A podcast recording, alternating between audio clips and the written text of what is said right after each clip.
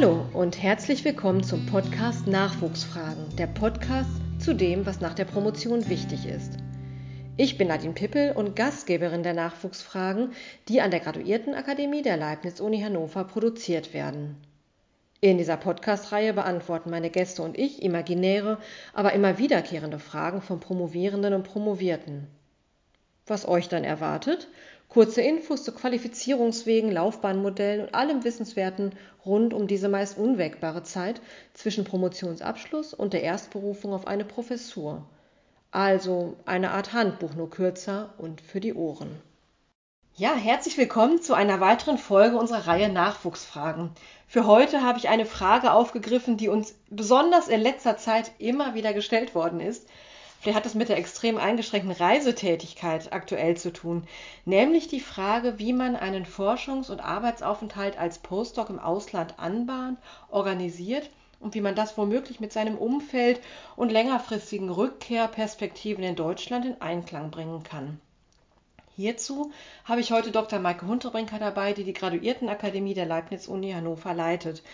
Sie kann nicht nur vor dem Hintergrund berichten, sondern vor allem auch deshalb, weil sie selbst eine Weile als Postdoktorandin im Ausland und später bei der Alexander von Humboldt Stiftung tätig war und damit das weltweite Vernetzen und das Forschungsreisen auch von der Unterstützerseite her kennt. Deshalb freue ich mich sehr, Maike, dass du da bist und berichten wirst.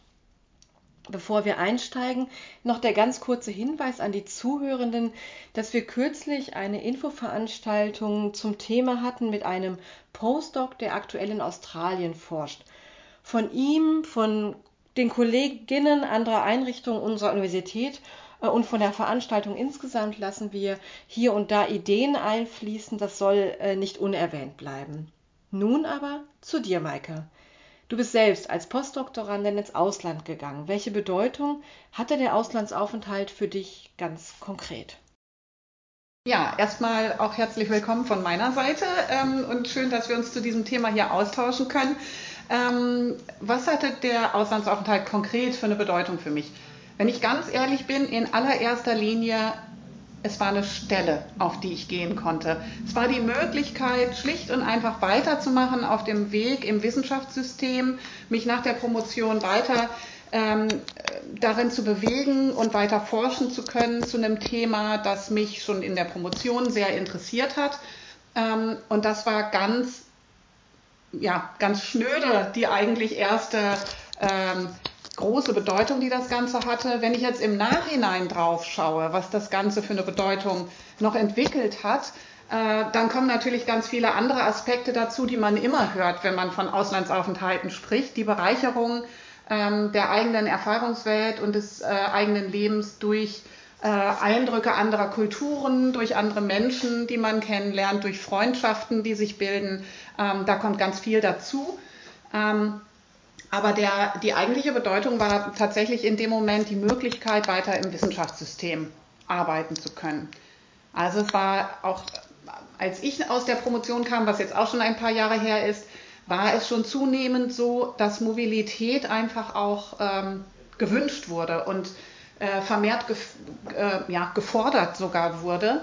Äh, und dass klar war, es wird diese Wege immer weniger geben, die es zuvor noch von Professoren, von denen ich dann noch ähm, unterrichtet wurde oder bei denen ich studiert habe, noch gab, dass sie quasi das Studium, die Promotion, ähm, wissenschaftliche weitere Tätigkeiten, Assistenztätigkeiten, Habil und so weiter und so fort, eigentlich alles an einer Universität und möglicherweise sogar in einem Institut absolviert haben. Das war eigentlich auch damals schon klar, dieser Weg ähm, wird sich weiter ausdünnen, den wird es nicht weiter geben. Mobilität wird gewünscht. Das heißt dann noch nicht immer unbedingt, dass diese Mobilität einen ins Ausland führen muss.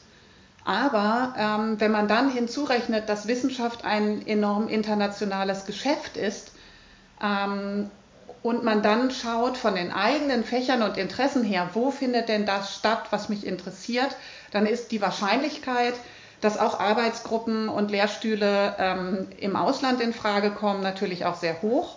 Und insofern ist Mobilität auch häufig dann internationale Mobilität. Mhm. Okay, danke, danke erstmal soweit. Ich hätte eine ganz kurze Nachfrage. Wie lange bist du damals äh, ins Ausland gegangen? Also vielleicht zur Dauer. Du sagst, vielleicht muss es einen gar nicht ins Ausland führen. Die Wissenschaft ist eh schon international. Ähm, das heißt, die, die Dauer ist gar nicht so entscheidend. Wie war das bei dir? Wie lange bist du gegangen? Ähm, ich war knapp zwei Jahre im Ausland. Mhm. Also mhm. Ähm, ein und ein Dreivierteljahr letztlich, aber ja, also eigentlich das, was man so auch oft für eine ähm, gerade in den, in den Naturwissenschaften für eine klassische Postdoc-Dauer. Ja. Also ich mache ja. einen Postdoc äh, zwei Jahre irgendwo und dann mache ich ein anderes Postdoc-Projekt vielleicht woanders. Das war eigentlich so die klassische Dauer. Mhm. Okay, ja. Genau. Wunderbar. Also ich, mich würde jetzt interessieren, wie man ganz konkret nun diesen Forschungsaufenthalt tatsächlich organisiert. Ähm, wie hast du das damals gemacht? Wie hast du das konkret angebahnt? Also zum Beispiel deinen Gastgeber gefunden? Ja, das ist vielleicht eine etwas ungewöhnliche Geschichte, aber auch okay. vielleicht eine, die auf einen ganz wichtigen Punkt hinführt. Also ähm, vielleicht als Hintergrund. Ich habe in einem sehr interdisziplinären Kontext äh, geforscht mhm. damals, ähm, von, also wirklich Disziplinen, die relativ weit voneinander entfernt waren. Ähm, und ähm, also ich bin von Haus aus Sprachwissenschaftlerin und habe viel mit Medizinern zusammengearbeitet. Und wir, ich habe in einem Projektkontext gearbeitet ähm, in Deutschland äh, und es hat sich ähm, ein Forschender aus Großbritannien gemeldet und sich für unsere Methode und Erkenntnisse und das Projekt interessiert. Wir haben ähm, rund um diese Anfrage äh, Gedanken ausgetauscht und irgendwann entschieden, dass wir ähm, gemeinsam einen Workshop organisieren wollen, um mehr mhm. Zeit zu haben, über diese Dinge zu mhm. sprechen. Mhm. Und im Rahmen dieses Workshops hat es äh, die ein oder andere Kaffeepause gegeben. Und äh, der anfragende Forschende äh, und ich sind bei diesen Kaffeepausen ins Gespräch gekommen und haben im ja. Prinzip diese Postdoc-Stelle in diesen Gesprächen ähm, ja, ins Leben gerufen, gebaut. Ähm, die Idee war entstanden, wir haben geforscht ähm, in Deutschland zu deutschsprachigem Material. Er wollte das gerne für englischsprachige Patientinnen ähm, ja, überprüfen und brauchte jemanden, der dies tun kann. Mhm. Und da ich eben äh, am Ende meiner Promotion zu dem Zeitpunkt war ähm, und auch äh, das Englischsprachige äh, mir gut vorstellen konnte, habe ich das erstmal äh, gesagt, dass ich ähm, bald zur Verfügung stünde. Und dann hat sich das weiter konkretisiert. Ähm, und es ging dann tatsächlich so weiter, dass er gesagt hat, okay, dann stelle ich einen Drittmittelantrag für ein Projekt und äh, wenn der bewilligt wird, ähm, dann klappt's. Dann mhm. es in diese Postdoc-Stelle. Und es hat dann geklappt. Ähm, und ich bin dann etwa ein ja, Dreivierteljahr, nachdem wir diese, diesen Workshop hatten, bin ich dann tatsächlich dorthin gegangen und habe da geforscht. Toll, ja. Äh, das greift tatsächlich das Thema unserer letzten Folge auf. Das ist ganz interessant. Also auch die Kaffeepausen auf Tagungen und Konferenzen. Ja, ja Netzwerken ist, glaube ich, ähm, Netzwerke nutzen, Gelegenheiten nutzen, wenn sich, wenn sich Dinge bieten, ist, ist wahrscheinlich wirklich wichtig, äh, wenn man in diesem, äh, über diesen Bereich nachdenkt. Also wo will ich hingehen? Wo finde ich denn meine Anregungen? Ähm, mit wem ich vielleicht gerne forschen möchte oder wo findet äh, Forschung statt, die mich interessiert. Ähm, das sind die, die Aspekte, die man sich fragen sollte. Und mhm. ähm, da kommt man dann einfach immer auch an die Netzwerke. Also entweder sind es die Personen, die Interessantes publizieren, was man wahrgenommen mhm. hat, oder es sind Personen, die man von Konferenzen her kennt. Das ist alles derzeit eingeschränkt, aber vieles ist ja auch online durchaus möglich. Also, ja. dass man nach einem Online-Vortrag äh, im Nachgang Kontakt aufnimmt per E-Mail und ähm, sagt, wie spannend äh, man das fand und aus welchen Gründen man bei sich Anknüpfungspunkte sieht, etc. Ja. Genau. Super. Ähm, das heißt, also es ist für dich im Grunde ein Drittmittelantrag gestellt worden und der ist dann auch bewilligt worden und dadurch bist, war, also war deine Finanzierung im Ausland gesichert. Genau. Ähm, es war dann tatsächlich aber so, dass ich mich, also dass die Stelle ausgeschrieben werden musste. Also es war nicht mhm. so Drittmittelantrag mhm. mit einer Stelle drin, mhm. die dann automatisch auf mich gemünzt war, sondern die Stelle wurde dann ausgeschrieben und es gab ein Bewerbungsverfahren. Ähm, und auch ein tatsächliches. Also es gab mehrere Bewerbungen auf diese Stelle. Ähm, ich habe sie dann aber dennoch bekommen und bin dann ins Ausland gegangen. Genau. Super, ja. So kann es gehen. Schön. ähm, das genau. heißt aber, also, also spricht so ein bisschen einen Punkt, an den ich äh, jetzt gerne weiterverfolgen würde, nämlich die Frage, wie kann man sich denn diesen Auslandsaufenthalt ähm, finanzieren und wie ist das dann auch gelagert? Also wir hatten das neulich bei unserer Veranstaltung mit diesem äh, Postdoc, ähm, der aktuell auch über eine Stelle in Australien ist. Der ist natürlich ganz anders eingebunden als jemand, der ein Stipendium ähm, beispielsweise beantragt. Aber welche Möglichkeiten gibt es denn? Vielleicht kannst du auch von Unterstützerseite her etwas dazu sagen. Mhm. Gerne. Also ähm, grundsätzlich, glaube ich, gibt es zwei große Wege, ins Ausland zu mhm. gehen. Der eine ist, es gibt Stellen, auf die man sich bewerben kann. Die sind an verschiedenen Stellen ausgeschrieben bei den entsprechenden ähm, Lehrstühlen und Instituten. Ähm, die sind aber auch zum Beispiel, wenn man jetzt europaweit guckt, gesammelt über zum Beispiel die Internetseite Your Access Jobs. Ähm, mhm. Vielleicht muss man das ähm, sogar nochmal buchstabieren, wie es geschrieben wird, damit man es findet. Ähm, also es ist äh, abgeleitet aus Europa, Your, also mhm. EUR mhm. und dann Access, der Zugang.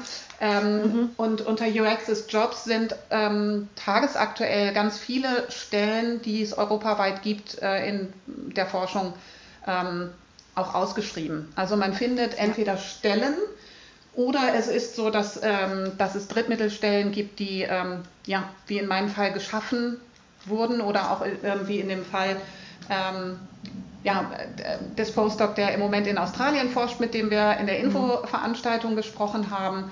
Dann sind es Stellen, die dort extra eingerichtet werden oder ähm, durch Drittmittel geschaffen werden. Das ist der, der mhm. eine große Weg, den Weg zu suchen auf eine Stelle. Und damit ist dann natürlich auch verbunden, dass es ein Profil gibt für diese Stelle und ein Aufgabenprofil, was äh, bearbeitet werden soll. Der mhm. andere Weg, der möglich ist, ist über Forschungsförderung. Und das sind in der Regel, wenn man auf Auslandsaufenthalte guckt, tatsächlich Stipendien. Ähm, und da gibt es eine Vielzahl von Forschungsförderern ähm, im In- und im Ausland. Also man kann sich ähm, hier in Deutschland zum Beispiel über den DAAD, den Deutschen Akademischen Ausla Austauschdienst, mhm. die DFG, die Deutsche Forschungsgemeinschaft und eben die Alexander von Humboldt Stiftung, bei der ich früher dann tätig war, ähm, Auslandsaufenthalte finanzieren. Es gibt da verschiedene Modelle, die auch von kürzeren Aufenthalten bis hin zu zwei Jahresaufenthalten ähm, laufen.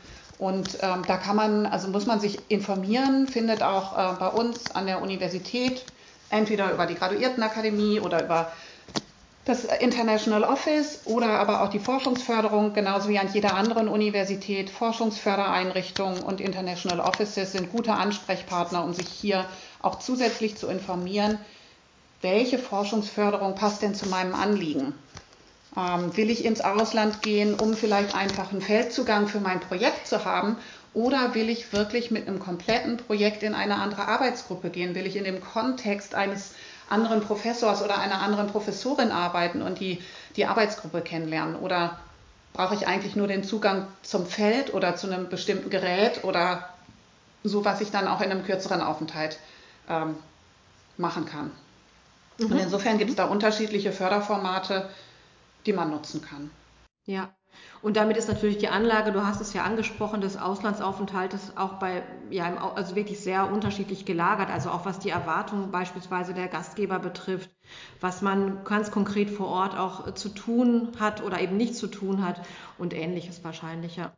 Genau, und das macht auch teilweise eine unterschiedliche Anbindung. Wenn ich also eine Stelle an einem mhm. Institut im Ausland habe, dann habe ich natürlich an dieses Institut eine starke Anbindung.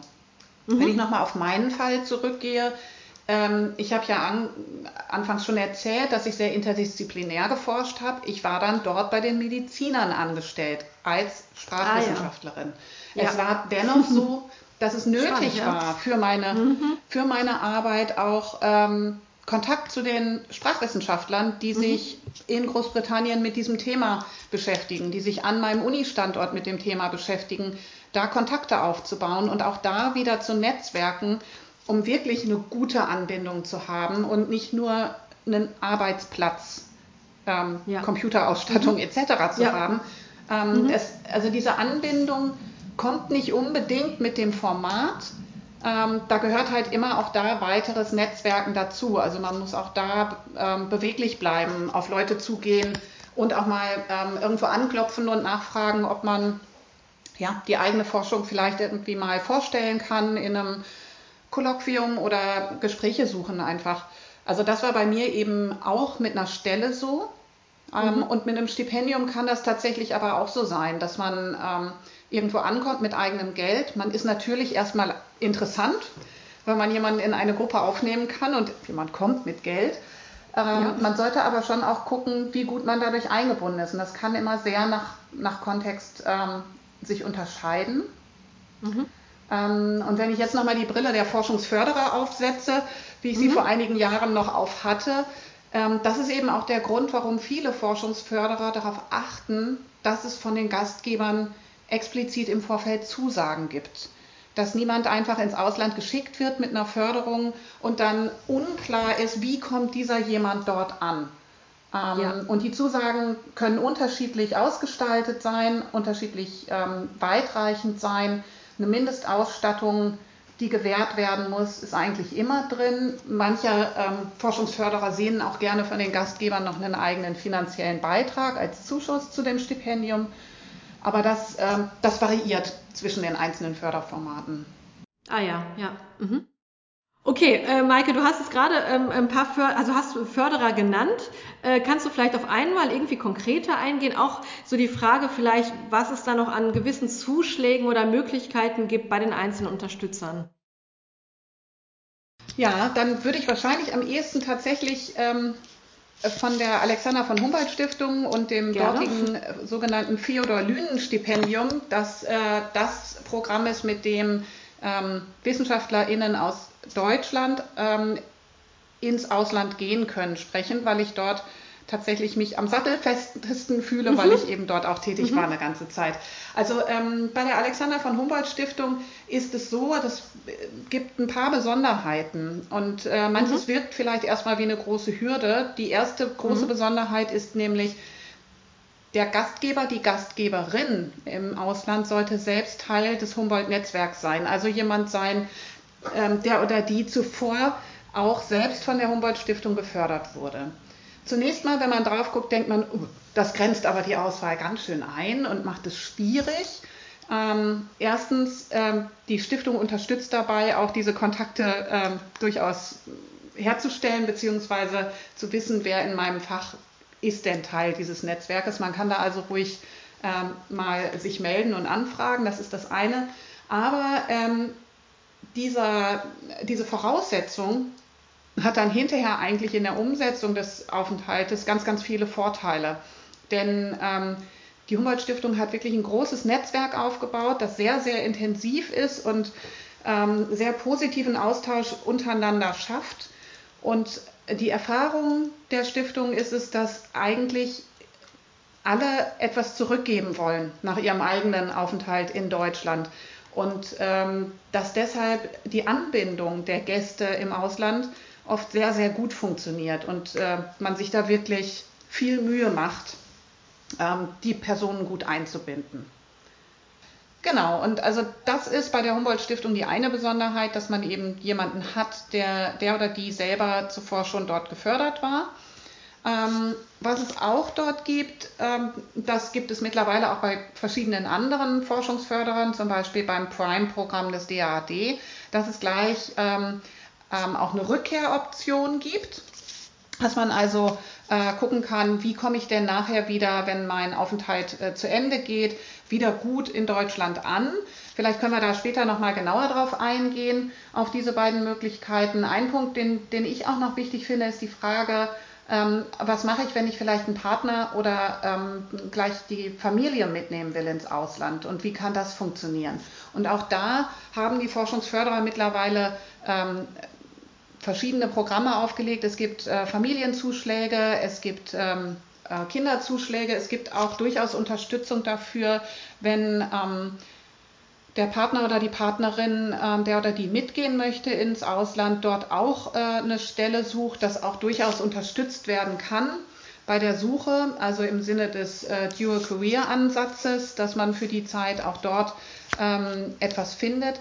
Das Ganze braucht natürlich eine ganze Menge mehr Vorlauf, eine ganze Menge mehr Planung. Ähm, und um sich vielleicht einfach auch mal ein Bild zu machen, wie sich das finanziell auswirkt, kann man auf den Seiten der Humboldt-Stiftung zum Beispiel bei dem, äh, bei dem Programm, dem Fiodalyn-Programm, äh, eingeben, in welcher Konstellation man denn für wie lange wohin gehen würde. Ah, ähm, also das Zielland mhm. eingeben mhm. und aber auch ähm, gehe ich mit Partner, Partnerin, ähm, nehme ich Kinder mit, sind die Kinder im schulpflichtigen Alter oder in welchem Alter sind die, ähm, hat äh, Partner oder Partnerin eigene Einkünfte und, äh, und, Einkommensquellen im Ausland. Und da gibt es dann ähm, so einen Rechner, einen, einen, Stipendiumsrechner, der die Stipendienhöhe ausrechnet und die einzelnen Zuschläge, die für die verschiedenen Aspekte gegeben werden, auch ausweist. So kriegt man ein bisschen ein Gefühl dafür, mit was kann man eigentlich rechnen. Ja. Aber diese Unterstützung für mitreisende ähm, ja, Partner und äh, Familie, ähm, die wird eigentlich überall bei allen Fördergebern gewährt. Das sieht natürlich anders aus, wenn man mit einer Stelle ins Ausland geht. Dann ist das mhm. etwas, was man mhm. selber mitorganisieren muss. Ja. Ja, aber trotzdem gut zu wissen, wenn man zumindest ein Stipendium anstrebt, dass es da halt die Möglichkeiten gibt. Und ich erinnere mich, dass wir bei unserer Veranstaltung neulich auch ähm, die Kollegin da ähm, mit an Bord hatten, die sagte, ja, das ist natürlich ein großer Organisationsaufwand oder mehr vielleicht nochmal, als wenn man alleine geht, aber durchaus nicht unmöglich und ähm, das kann sich auch für eine Familie wirklich sehr auszahlen oder kann einfach eine sehr schöne, eine sehr schöne Möglichkeit sein. Ähm, ja, das kann ein ganz tolles Erlebnis für Familien sein, eine gewisse Zeit wirklich ähm, gemeinsam sich ähm, an einem anderen Ort ähm, einzuleben, einzufinden. Ich habe das auch umgekehrt bemerkt bei Jahrestagungen der Alexander von Humboldt Stiftung. Ähm, da waren die Familien der hier in Deutschland ähm, mhm. ja, ihr äh, Stipendium Umsetzenden einfach immer mit eingeladen. Und es, mhm. war, es war ein tolles Erlebnis zu sehen, ähm, wie gut integriert auch die Kinder zum Beispiel ähm, in ihren jeweiligen ähm, sozialen Bezügen hier waren, in Kindergärten oder Schulen. Ähm, also bis, bis hin dazu, dass man gefragt wurde, ob man nicht das Stipendium für Mama noch etwas verlängern könnte, weil es sei doch hier irgendwie so schön. ah, ja. Also es scheinen auch einfach interessante ähm, Zeiten für, für Kinder und Partner, Partnerinnen natürlich auch zu sein. Ja, das, ja, das glaube ich. Ja. Ähm, man muss natürlich vor Ort einiges äh, organisieren. Also Kinderbetreuung ist sicherlich so ein Stichwort. Unterkunft muss man ohnehin immer äh, suchen, egal ob für sich alleine oder für, ähm, für Mitreisende sozusagen. Visumfragen äh, gibt es natürlich, wenn man nicht gerade im EU-Ausland ist. Ähm, hast du irgendwelche besonderen sozialrechtlichen ja, weiß ich nicht, äh, noch Aspekte damals mit berücksichtigt, also auch sowas wie vielleicht äh, Rentenansprüche oder so? Also war das für dich, ich meine, du, du bist natürlich direkt nach, Stuhl, nach der Promotion gegangen, vielleicht auch gar nicht so ein Thema, ähm, aber die Frage kommt ja durchaus manchmal gerade bei sehr mobilen, äh, von sehr mobilen Wissenschaftlerinnen und Wissenschaftlern. Ja, also es gibt so ein paar Fragen, die man natürlich klären muss. Ähm, das, das sind Krankenversicherungen, Rentenansprüche, Sozialversicherungsansprüche. Was passiert eigentlich, wenn ich zurückkomme nach Deutschland, dann hier keine Stelle habe? Habe ich vielleicht durch vorherige Stellen noch einen Anspruch auf ähm, Arbeitslosengeld, äh, um mich mhm. zur Not so wieder einzugliedern? Also es sind schon eine ganze Menge Dinge, die man äh, berücksichtigen muss. Ähm, in der Tat habe ich das damals viel zu spät gemacht. Also meine Rentenansprüche aus der damaligen Zeit ähm, verblauben jetzt wahrscheinlich in Großbritannien und sind äh, durch Brexit wahrscheinlich auch nicht einfacher geworden, doch noch dran zu kommen. Oh ähm, ähm, dafür hat es in Großbritannien dazu geführt, dass ich mir um die Krankenversicherung keine großen Gedanken machen musste. Dadurch, dass ich dort angestellt war, war ich natürlich mhm. auch gleich äh, normal über den National Health Service äh, ja, krankenversichert. Also das war nicht das Problem. Ähm, das sollte man natürlich aber trotzdem im Vorfeld bedenken, gerade auch ähm, wenn man wohin, irgendwo hingehen will, wo man ein Visum beantragen muss, weil das sind Dinge, die man oft auch einfach dafür vorweisen muss. Das muss man relativ früh angehen, Krankenversicherung. Ähm, zum Glück, was die äh, Rentenansprüche, Pensionsansprüche angeht, hat sich da jetzt auch ein bisschen ähm, was gewandelt und auch ähm, Forschungsförderer sind ähm, darauf gekommen, dass das ein Thema ist, das man unbedingt äh, bedenken und angehen sollte. Und es gibt ähm, mittlerweile eine wirklich spannende Website, die Find Your Pension heißt. Mhm, ähm, mhm. auf der man sich gut erkundigen kann, wie man es am besten anstellt, dass man auch seine vollen Pensionsansprüche aus den unterschiedlichen Ländern, gerade wenn man häufiger mobil gewesen ist, ähm, hinterher zusammenbringen kann, ähm, um dann auch die vollumfängliche Altersvorsorge ähm, daraus zu haben ja. und seinen Anspruch nicht verfallen zu lassen und ähm, in Teilen in unterschiedlichen Ländern liegen zu lassen, sozusagen. Mhm. Mhm. Genau. Ja, da gibt es also zahlreiche Unterstützungsangebote, die man auf jeden Fall durchaus auch nutzen sollte. Das heißt also im Grunde auch schon frühzeitig, also ohnehin natürlich planen, das braucht eine Vorlaufzeit, dann aber auch durchaus frühzeitig oder zumindest wirklich im Laufe des, im Verlauf des Aufenthaltes an, an die Rückkehr, an die Wiedereingliederung denken. Es gibt ja auch sowas, zumindest bei, wenn man halt kürzer geht, gibt es ja auch die Möglichkeit der Beurlaubung, richtig? Dass man vor Ort sich beurlauben lässt? Genau, ähm, das kann es geben. Also wenn man kürzer in, äh, ins Ausland gehen will, insgesamt ist einfach wichtig, reden, reden, reden. Ähm, dann hier frühzeitig mit ähm, den Personalverwaltungsstellen äh, in Kontakt zu gehen. Ähm, es kommt immer ein bisschen darauf an, auf was für einer Stelle sitze ich eigentlich hier. Ähm, kann ich zum Beispiel Sonderurlaub nehmen, um für eine kürzere Zeit ins Ausland zu gehen, wenn ich ähm, eine Finanzierung für diese Zeit eingeworben habe. Das könnte eine Möglichkeit sein. Man kann aber auch gucken, ähm, wenn man zum Beispiel auf einer Drittmittelstelle setzt und für eine kurze Zeit in genau dem Projektkontext im Ausland tätig sein wird, der diese Projektmeilensteine genauso weiterführen würde wie vor Ort hier in Deutschland, ähm, gibt es auch Möglichkeiten darüber zu, äh, zu sprechen, dass man seine Stelle, die Drittmittelstelle sozusagen mit ins Ausland nimmt und dass die Auslandsfinanzierung dann auch sein wird. Ähm, es ist aber enorm wichtig, da frühzeitig zu sprechen, weil es immer wieder Kleinigkeiten in den Verträgen gibt, auf denen man sitzt, die das eine möglich oder das andere unmöglich machen. Ähm, und hier ist es dann wichtig, eben auch mit Personen darüber zu sprechen, ja, deren Metier das ist, also die sich da gut auskennen und keinen dieser kleinen Haken vielleicht übersehen, sodass man dann auch wirklich gut abgesichert ähm, diese Auslandszeit ähm, nutzen kann. Äh, das ist ja schon wirklich, das sind jetzt schon zahlreiche Empfehlungen, die du gegeben hast. Ich hätte tatsächlich, um so langsam zum Schluss zu kommen, mhm. hätte ich die Frage nach vielleicht nochmal grundsätzlichen Empfehlungen, die du, ähm, die du den Zuhörern mitgeben würdest. Also grundsätzliche Empfehlung, ähm, wenn man das Gefühl hat oder das Interesse hat, es zu tun und die Idee hat, es zu machen, dann ähm, ja wirklich nur Mut machen. Es ist, ähm, es ist toll, es ist bereichernd, in vielerlei Hinsicht bereichernd. Ähm, das hatte ich anfangs eben schon gesagt. Es bereichert einen persönlich, es bereichert einen aber auch für die weitere Karriere.